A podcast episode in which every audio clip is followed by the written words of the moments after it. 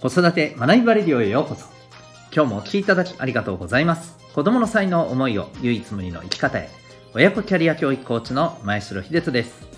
指紋ナビ各種心理学絵本講座塾講師の経験を取り入れたオーダーメイドのコーチングで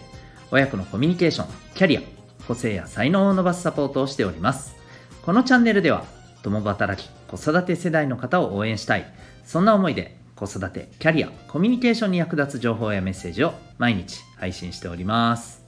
今日は第504回でございます。えー、ファーストペンギンズという言葉でお,、えー、お送りして、テーマですかね。はい、キーワードで、えー、お送りしていきたいなと思います。またこの放送では、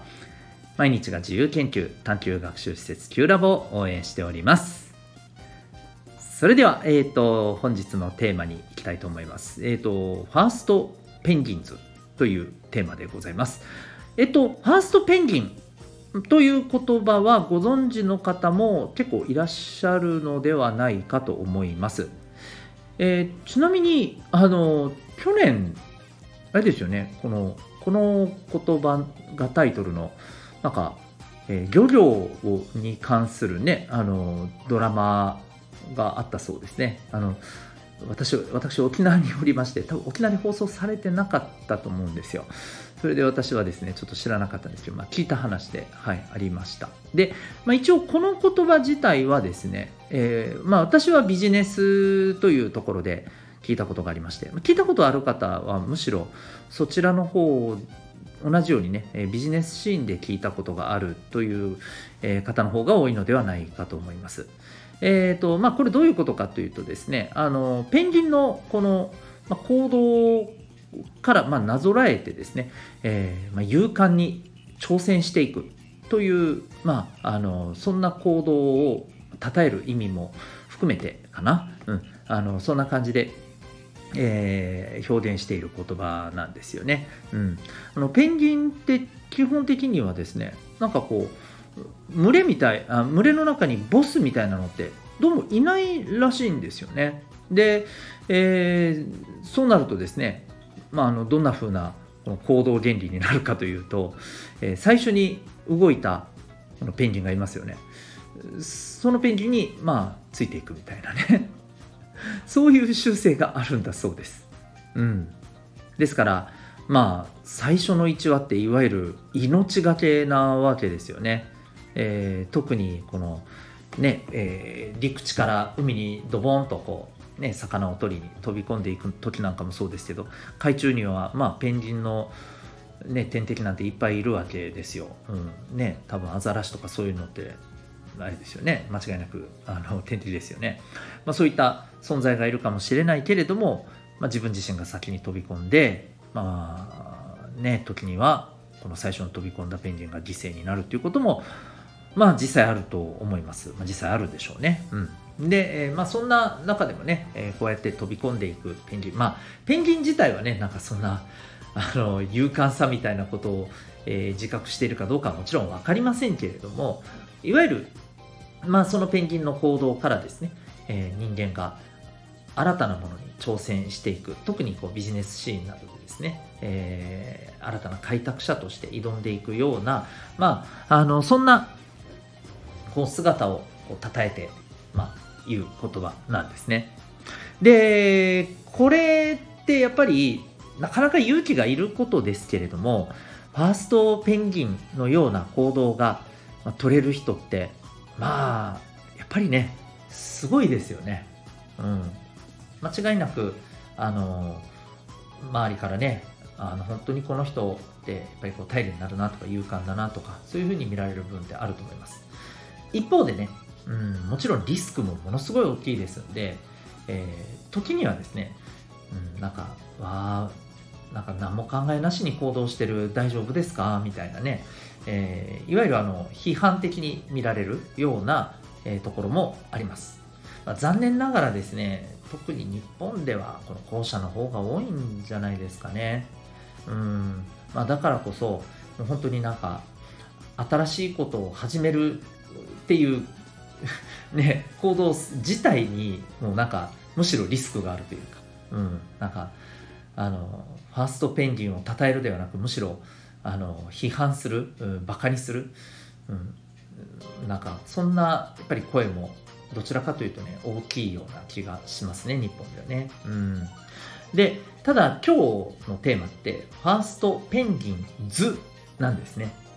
うん、これどういうことかというとですねいわゆるファーストペンギンがいっぱいいるようなそんな状態そんな集団って僕すごく周りを引きつけると思うんですよね。うん、つまりあの、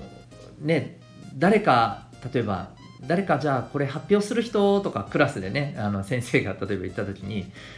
ねファーストペンギンがいない状態ですよね基本的にねみんなねシーンみたいなね。そんな空気が流れるじゃないですか。これはっきり言うと大人の世界もですよね。なんか今僕偉そうに言ってる気がするんですけど僕も含めて。ね。はいじゃあ今のあのちょっとこうここまでの説明を聞いて、えー、なんか意見はある人ね。まあ本当に意見がなければいいんでしょうけど意見があってもうんって言ってね。なんか言わなかったり、まあ、ましてや意見じゃなくてじゃあ皆さん一言ずつ感想をいただけますか？なんてところでもね。あじゃあ私からっていう人あんまりいないじゃないですか。で誰か私からっていう人が出てくるとほっとするんですよね周りはね。ああ言ってくれたみたいな。ありがとうみたいなね。うん。まあそんな感じだったりするんですけどここでですよ。はいはいはい自分から自分から。ね。こんな場だったらどうでしょうかなんか？めちゃくちゃ楽しそうじゃないですか。うん。まあもちろんね「いや俺がそれだよ俺だよ俺だよ」とか言って争いになるとちょっと、うん、なんかうん暑苦しいなっていう感じになりますけれど、ね、でもこの熱感ってやっぱり魅力的だと思うんです。そして、えー、そんなね積極的な人たちがいっぱいいるようなそんな集団や場って、まあ、どうしてもやっぱり周りからねあなんか楽しそうだな盛り上がってるなってあの、注目をやっぱり引くと思うんですよね。うんでなかなか一方でねやっぱりそういう風な場面にはこうお目にかかれないなっていうのがあったりします。うん、あのまあ、私自身もですね、えー、まあ、いろんな学びをしている中で例えばあのやっぱりこういう風なね、えーと、ワークショップの中でもねやっぱりこういうあの場面ってあったりしてでもそこでみんなでちょっととりあえず自信はなくともまず我先に行ってあえて俺がやる私がやるって言って出ていくっていうことをあえてやってみようっていうねワークがあったんですよね。めっちゃくちゃ楽しいんですよ。だんだんねもうあの怖くなくなるんですよね。とりあえずとりあえずやってみますみたいな。よくわからんけどはいみたいな。そういうことをやっていけるんです。でこういうあのー、ファーストペンギンズの集団って例えばですよおそらく失敗しても、うん、その失敗をおそらくねあのおナイストライ、